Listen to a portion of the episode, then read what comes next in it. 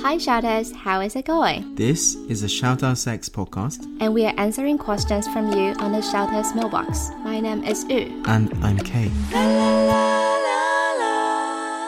From my perspective, don't be with a guy that says You need to my lose girl- weight." you can't be my girlfriend. Like, who the heck are you to be saying that?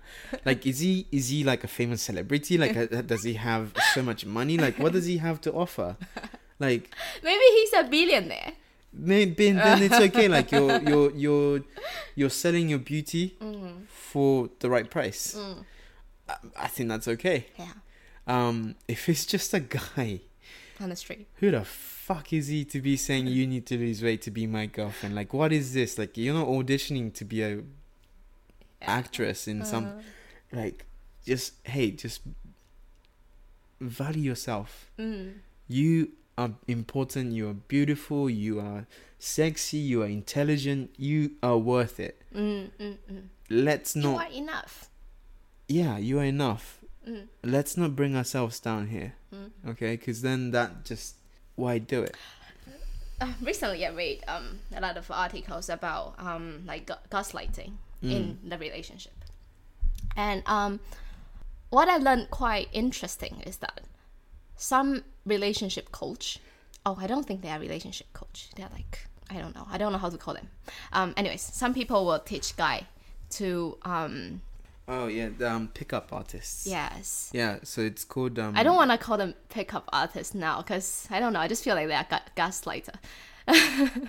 okay well yeah it's called negging Nagging, yeah. yeah and um so to um critical okay cri- criticize what's the what's the verb of No, so negging is when you um so h- w- w- a way to pick up women a woman in a first instance you need to get her attention and the way to get Exactly. Uh-huh. her attention is to compliment her with a little bit of criticism. yeah that's what i write So it'd be saying like y- y- use y- uh, pins and needles. Oh, y- use having a cramp in her leg. ah, We're gonna keep this in the episode. 'cause It's funny. Um, so it'd be saying something like, um, i it- think this this is quite a case isn't it Well, like no, no, you no. will need to lose weight No, that's not negging. That's just being a dick. Um, it would be saying like, "Oh my god, your legs look so beautiful in that skirt. You're so brave to be wearing that." Because it's saying, "Hey, you look beautiful, but with women of your figure, it's so brave that you're wearing that short skirt and showing that much, well, implies fat."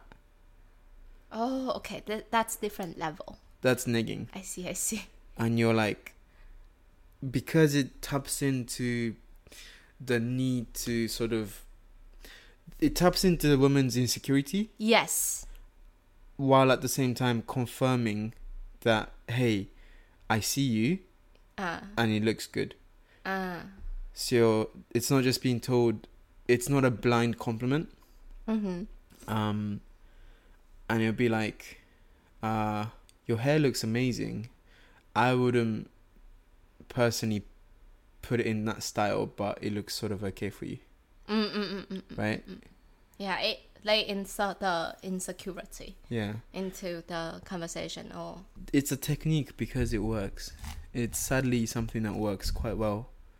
Um, is it psychologically or something Oh, or what well, like I think, generally speaking, uh-huh women have more insecurities about how they look and men do too uh-huh but we're not that attentive on it i see we probably don't like how we i mean if you look at the way we get ready for going out uh-huh versus how women gets ready uh-huh we go to the mirror Uh-huh. we scruff our hair a bit and we go okay this is what we have to work with let's go but women spend so much energy and effort and time and dedication Yeah.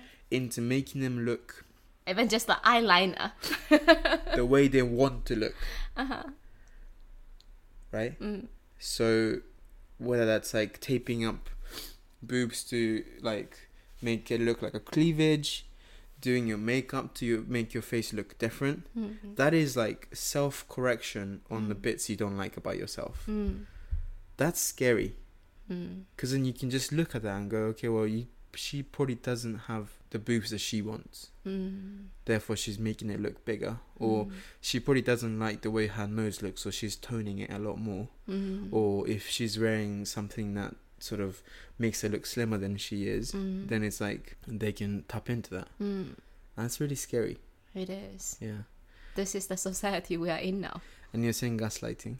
I just feel like this is something happens all the time. Even in this story, I can feel like that a- as well because of the conversation they had, and the girl start valuing herself less, and that's quite scary. And if I were to give any suggestion or advice to this, um, like story, the person who's writing in, um, having sex or not, it's not that important. But have, but being with a person who will make you value yourself less, that's really scary. That's true. Yeah, Yeah, that's, I think you put it really well. yeah. Like sex or not, who cares? Mm. Especially when you're seventy, do you really cares about sex? I don't know. Maybe. I hope you do. like, I, ho- I hope Like, we do all you really care about that sex? at at the that first time, time. yeah. Um, pretty. Yeah, tha- that's what I meant. But you will always remember when you um value yourself less, and you let yourself get hurt. That's something you will always remember.